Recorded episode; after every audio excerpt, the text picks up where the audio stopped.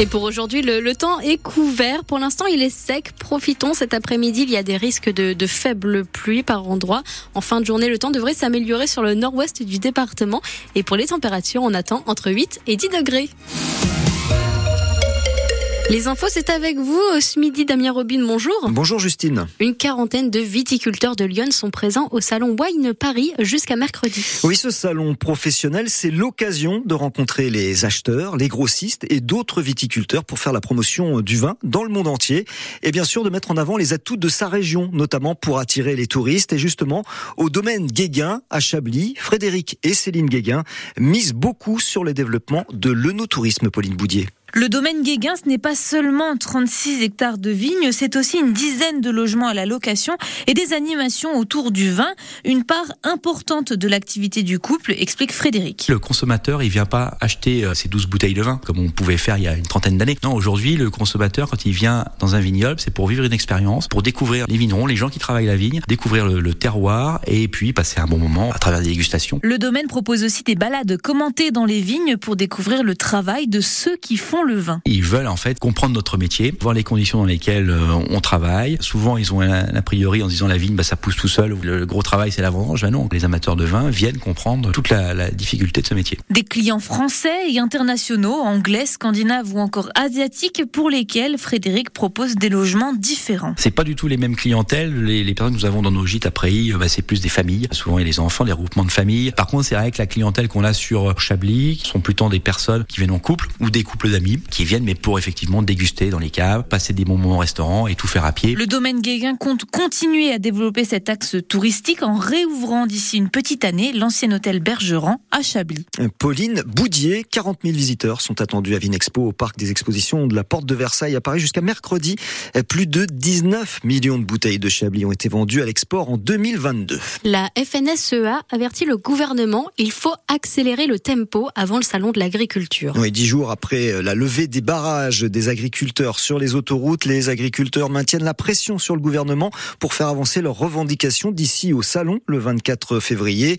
Arnaud Rousseau, qui doit être reçu par le Premier ministre Gabriel Attal demain après-midi, affirme que pour l'instant, le compte n'y est pas on a suspendu le mouvement en disant qu'on se mettait au travail pour obtenir un certain nombre de réponses très concrètes dans nos fermes. Et euh, près de dix jours après la suspension de ce mouvement, le tempo, le rythme n'est pas le bon. Il y a, y a plusieurs sujets sur lesquels on n'est pas dans le bon tempo. J'ai parlé euh, du plan élevage qu'on nous a annoncé pour le salon de l'agriculture et je l'ai dit au moment où nous nous parlons, pas le début d'une réunion, pas le début d'un coup de fil pour caler euh, les choses. Sur le plan euh, environnemental, des annonces ont été formulées par Christophe Béchu, le ministre de l'écologie, notamment concernant le raccourcissement des délais, ce qui est une bonne nouvelle. Mais la réalité concrète mesurée sur le terrain, notamment dans le Pas-de-Calais la semaine dernière, c'est que le curage n'est pas fait comme il faut. Voilà, c'est tous ces sujets très concrets qui questionnent les agriculteurs, qui font penser qu'on est encore une fois pas dans le bon rythme. Arnaud Rousseau qui annonce des actions dans certains départements, plutôt en direction des grandes surfaces pour contrôler les prix, mais pour le moment, il n'y aura pas de mouvement national, a-t-il précisé.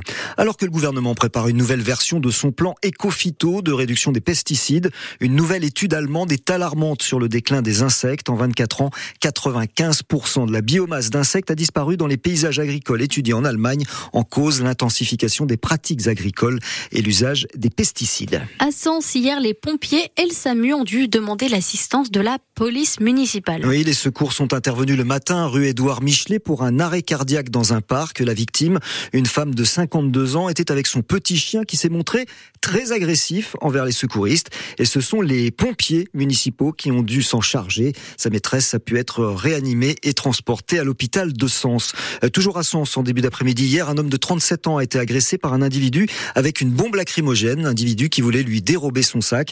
Il a été touché aux yeux. L'agresseur a pu s'enfuir et la victime a été transportée à l'hôpital. Tableau, tapis, vase, vous en avez chez vous, peut-être dans le grenier, mais vous n'en connaissez pas la valeur. Et ce week-end à Avalon, le brocanteur Julien Cohen, euh, connu notamment pour sa participation dans l'émission de France 2, Affaires conclues, euh, faisait une expertise. Le concept était simple, Julien Penaud, amener un objet pour en connaître le prix. Une petite cohue pour faire estimer toutes sortes d'objets. Sandrine et Jean-Michel ont eux un tableau emballé dans du papier bulle. Il y a une signature, mais on ne connaît pas pas la valeur du bien. Donc euh, voilà, ça appartenait à l'arrière-grand-mère. Puis comme euh, ma belle-mère est veuve maintenant, si vous voulez, si ça peut amener un petit peu de beurre euh, d'épinard hein, quand on est retraité, c'est un, un peu pour ça qu'on vient d'ailleurs. Mais gare à la désillusion une fois arrivé sur la table de l'antiquaire, Julien Cohen. Alors, le numéro 4, je vois le tableau là, ça vaut entre 5 et 10 euros et c'est un grand max. Autour maintenant d'une ancienne horloge. Les brocanteurs jettent également un œil. Plutôt dans le style euh, Henri II, c'est courant.